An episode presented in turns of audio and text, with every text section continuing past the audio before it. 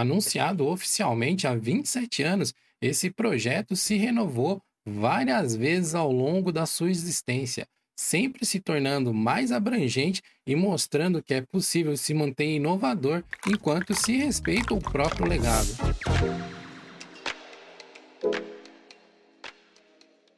Esse Geocache vai estar repleto de referências históricas. E sabe o que, que vai entrar para a história também? O curso Primeiros Passos na Programação, décima edição que a Tribe está promovendo. A Tribe é parceira de longa data aqui do Geocache e a gente tem total confiança nos serviços e no conteúdo que ela oferece.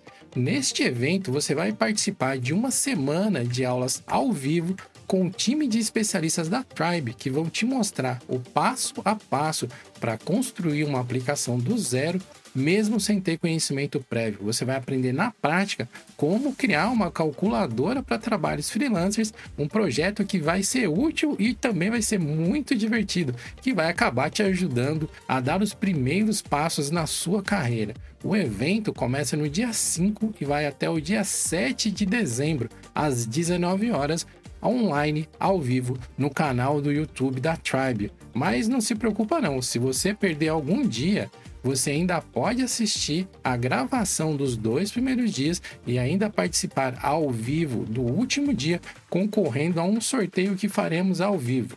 O evento é totalmente gratuito e aberto para todas as pessoas que estão iniciando seus estudos em programação, que ainda não começaram uma carreira em tecnologia ou que desejam fazer uma transição para a área de tecnologia.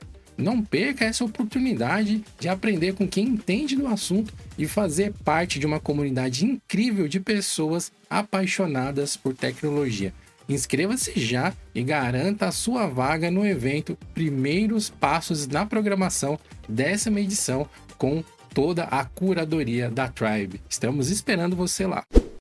Nesse episódio do Geocache, eu convido você a mergulhar comigo na história do KDE. Vamos explorar alguns dos seus marcos históricos, programas lendários e as novidades do KDE 6. Bom, vamos começar pelo começo.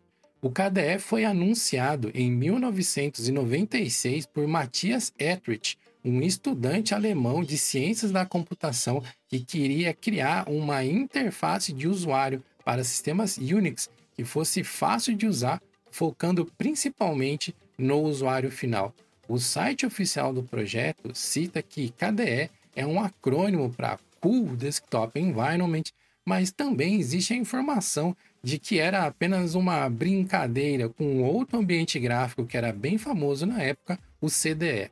As primeiras versões de teste do KDE foram lançadas em 1997 e em 1998 foi publicada a primeira versão estável do KDE, chamada KDE 1.0. Junto com o ambiente gráfico, foi lançada a primeira versão do K-Office, a suíte de aplicativos de escritório que contavam inicialmente com o K-Presenter, um programa para gerar apresentações no melhor estilo do Impress do LibreOffice, e o K-Word, um processador de textos com bastante recursos se a gente for considerar a sua época de lançamento. A primeira versão do KDE foi o resultado da colaboração de cerca de 40 desenvolvedores voluntários que contribuíram com código, com documentação, com tradução e também com design. E foi recebida com entusiasmo pela comunidade Linux, que viu nela uma alternativa de qualidade para o ambiente desktop. O KDE também atraiu a atenção de empresas como a SUSE, a Red Hat e a Mandrake, que passaram a oferecer suporte e distribuir o KDE em seus sistemas. Ainda nessa época, por volta de 1998, foi anunciada a KDE EV, uma empresa sem fins lucrativos que suporta jurídica e financeiramente a comunidade KDE. E também nessa época foi anunciada a primeira versão open source da linguagem Qt. Essa discussão sobre utilizar uma linguagem com base proprietária no projeto KDE retorna de tempos em tempos até hoje, sendo usada recorrentemente como um argumento contra a linguagem Qt. Mas os anos que se seguiram mostram que o projeto KDE segue forte, apesar dos contratempos. em 1999 eu já tinha tido os meus primeiros contatos com Linux, principalmente por conta das revistas de informática que circulavam nessa época. E o segundo lançamento oficial do KDE, o KDE 2.0, ocorreu no ano 2000. Aqui a gente pode destacar que o Conqueror, além de ser o navegador web, também era o gestor de arquivos padrão dessa versão do KDE. Durante os meus primeiros anos utilizando Linux, o Conqueror era de longe o meu gestor de arquivos preferido por ser muito fácil de usar, ter diversos recursos e possibilitar acessar arquivos em rede de forma muito simples. O KDE 3.0 chegou em 2002 e era uma evolução clara do projeto, tanto em relação ao visual quanto em recursos. Nessa época, eu trabalhava como técnico de informática em uma empresa aqui de São Paulo, onde todo mundo do departamento de TI basicamente utilizava o OpenSUSE que estava disponível na época com alguma versão do KDE. Essa fase do KDE 3 também inaugura, por assim dizer, a longevidade das versões do KDE, sendo que o KDE 3.1 foi lançado em 2003, contando com algumas diversas versões menores e atualizações nos próximos anos, sendo seguido finalmente pelo KDE 3.5 em 2005. O KDE 3.5 para mim é um marco porque foi quando as widgets de desktop meio que saíram de controle e o programa Super Caramba tornou muito fácil colocar tudo quanto é tipo de informação, imagem, arquivo, player, enfim, o que você imaginar era possível colocar na tela usando um widget. Se você está tendo um pouco de dificuldade para imaginar a bagunça que era isso, não se preocupa. Dá uma olhada nessa imagem aqui porque ela vale mais do que mil palavras. Dando um grande salto no tempo, o KDE 4 foi oficialmente lançado em 2008 apresentando o lendário tema Oxygen, renovando totalmente o visual do ambiente desktop. Essa versão também apresenta o Dolphin como gerenciador de arquivos padrão, tornando o Conqueror oficialmente apenas um navegador web. Nesse período, o projeto KDE já está consolidado como algo tão grande e tão abrangente que fica difícil acompanhar tudo que rolou em poucos anos e ainda mais encaixar todos esses eventos em um único episódio do Geocast. Mas eu vou fazer uma lista rápida aqui tentando condensar os principais destaques que ocorreram nessa fase. Ainda em 2018 passou a ser adotado o nome de Comunidade KDE, o que acabou gerando uma mudança da marca oficial no ano seguinte. Em 2019 rolou o primeiro KDE Camp em Negril, na Jamaica, e no mesmo ano rolou o Grand Canaria Desktop Summit, na Espanha, sendo esse um evento conjunto com a comunidade Gnome. Em abril de 2010, rolou aqui em Salvador, na Bahia, o Academy BR. Também em 2010 é criada a iniciativa Join the Game para incentivar o apoio financeiro ao projeto. Em agosto de 2010 é lançada a versão 4.5 do KDE. E também em 2010 é anunciado o Caligra Suite, assumindo o legado do K-Office que foi descontinuado logo depois em 2011. Em 2011 também foi apresentado o Plasma Active, uma versão do projeto focado em dispositivos móveis. 2012 também marca o lançamento do Manifesto KDE, um documento que registra os valores, benefícios, obrigações e filosofia do projeto como um todo. Em dezembro de 2012, Tyson Tan vence um concurso da comunidade criando novas versões do mascote Conk e Kate utilizando o Krita. Em 2013, foi anunciada uma mudança no ciclo de lançamento do KDE, de forma que os diversos componentes passariam a contar com ciclos de desenvolvimentos próprios, o que resultou em uma grande reestruturação de toda a comunidade KDE. Essa lista é só um aperitivo de tudo que aconteceu, mas agora a gente já pode falar do ano de 2014, onde seremos apresentados ao Frameworks 5, o sucessor da plataforma KDE 4. O Frameworks é baseado no Qt5 e torna a comunidade ainda mais modular e abre as portas de vez para o desenvolvimento multiplataforma. A primeira versão estável do KDE 5 também chegou em 2014, apresentando o tema Breeze, e sendo a primeira a contar com aceleração gráfica via hardware baseada em OpenGL. O Plasma Mobile passou a ser o projeto oficial da comunidade para dispositivos móveis e embarcados. Em 2015 é apresentada a primeira versão do Plasma rodando sobre o Wayland, sendo considerado um recurso estável já na versão 5.5 do Plasma. A série 5 do KDE é muito rica em histórias e fatos, contando com mais de 30 versões oficiais lançadas ao longo do seu ciclo de vidas, sendo a versão do projeto que mais alcançou dispositivos e mercados, contando com parcerias de diversos fabricantes de hardware que vendem notebooks, computadores, smartphones e tablets que se utilizam das soluções criadas pela comunidade KDE. O KDE Neon foi anunciado oficialmente como parte da comunidade em 2016, rapidamente se tornando conhecido entre os fãs e os utilizadores que queriam ter acesso a tudo que há de mais recente na comunidade KDE.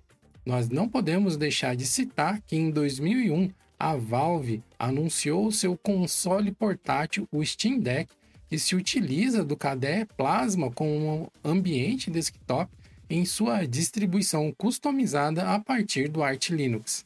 O KDE Plasma 5 está previsto para conhecer o seu fim em 2024, junto com o lançamento oficial do KDE 6. O KDE Plasma 6 é um projeto ambicioso que planeja renovar o visual e a experiência do usuário do desktop KDE. Podemos dizer que as primeiras ideias sobre o que um dia seria o KDE 6 já começaram a ser discutidas ainda em 2020 logo após o lançamento do QT6, que, entre outras coisas, trouxe uma mudança bem grande em sua arquitetura gráfica, deixando de lado o OpenGL e focando em uma nova abordagem chamada RHI Rendering Hardware Interface, o que permitiria utilizar todo o poder de processamento gráfico das GPUs modernas e também entrega uma melhor integração com o Vulkan não é de todo incorreto dizer que um dos principais objetivos por trás do Plasma 6 é aproveitar os benefícios de desempenho, segurança e otimização que uma migração para o QT6 pode proporcionar. Só que para isso está sendo necessária a reescrita de diversos frameworks, componentes e bibliotecas que servem de base para o que a gente entende como o ambiente KDE Plasma. Se tudo correr bem, o KDE Plasma 6 está previsto para ser lançado oficialmente em fevereiro de 2024. Mas antes disso, ainda serão liberadas algumas versões de teste para os usuários mais curiosos e aventureiros que querem ter uma chance de experimentar todas as novidades e é também, é claro, ajudar a reportar bugs para os desenvolvedores. As datas previstas para os próximos lançamentos das versões de teste são KDE Plasma 6 Beta 2 em 20 de dezembro de 2023, KDE Plasma 6 Release Candidate 1 em 10 de janeiro de 2024, KDE Plasma 6 Release Candidate 2 em 31 de janeiro de 2024. Já o KDE Plasma 6 estável terá dois lançamentos em fevereiro de 2024. No dia 21, será uma compilação privada para verificação dos últimos bugs e testes, e por fim, no dia 28 de fevereiro de 2024, será o lançamento público da versão 6.0 do KDE Plasma. Vamos torcer para que não ocorra nenhum atraso. Agora que você já sabe um pouco sobre a história do projeto e todo o planejamento por trás do KDE Plasma 6, Vamos ver na prática como que ele está funcionando. Eu já cobri vários pontos interessantes sobre o KDE Plasma 6 nesse outro vídeo que vai estar tá aqui no card. Então, depois de terminar de ouvir esse Geocast, você dá um pulo lá e confere. Tem muita informação legal que eu citei lá que eu não coloquei nesse episódio do Geocast. É claro que um dos destaques do Plasma é o suporte completo ao Wayland, o protocolo que promete substituir totalmente o X11 como padrão no Linux. O Plasma 6 está avançando em passos largos na correção de todos os bugs e possíveis regressões relacionadas com o Wayland, inclusive algumas relacionadas com o suporte às GPUs da Nvidia. Segundo uma postagem de Nate Graham, duas das três principais regressões relacionadas com Wayland já foram resolvidas, sendo elas o salvamento de estado dos programas ao encerrar uma sessão e também o correto funcionamento do recurso de acessibilidade que impede a aparição de múltiplos caracteres ao pressionar as teclas do teclado. A primeira coisa que chama atenção no KDE Plasma 6 é o novo tema chamado Breeze Evolution, que tem um estilo mais limpo, com contornos mais simples e harmoniosos e que combina muito bem com a renovação do ambiente gráfico. Proposto originalmente por Nate Graham, o Breeze Evolution tem como principal objetivo modernizar o tema Breeze, tirando proveito dos aprendizados e dos feedbacks enviados pela comunidade e parceiros desde 2019. Ele traz melhorias para praticamente todos os componentes da interface do KDE Plasma, como o painel principal, os menus, os widgets, os ícones e os principais aplicativos. O painel do KDE Plasma 6 agora é flutuante por padrão, além de ter uma borda mais fina e arredondada. Ele também tem uma transparência dinâmica que se adapta ao fundo da tela. Outro recurso dinâmico do painel é que agora ele ocupa toda a largura da tela quando um programa encosta nele ou quando o programa é maximizado. Ele ainda conta com os mesmos elementos de sempre: o menu de aplicativos à esquerda os atalhos dos aplicativos favoritos logo ao lado e a área de notificação à direita. O menu global do KDE Plasma 6 recebeu muitas novidades e agora é uma widget flutuante que pode ser posicionado em qualquer lugar da tela. Ele também recebeu um design mais moderno e intuitivo, o que facilita o acesso às principais opções mais usadas.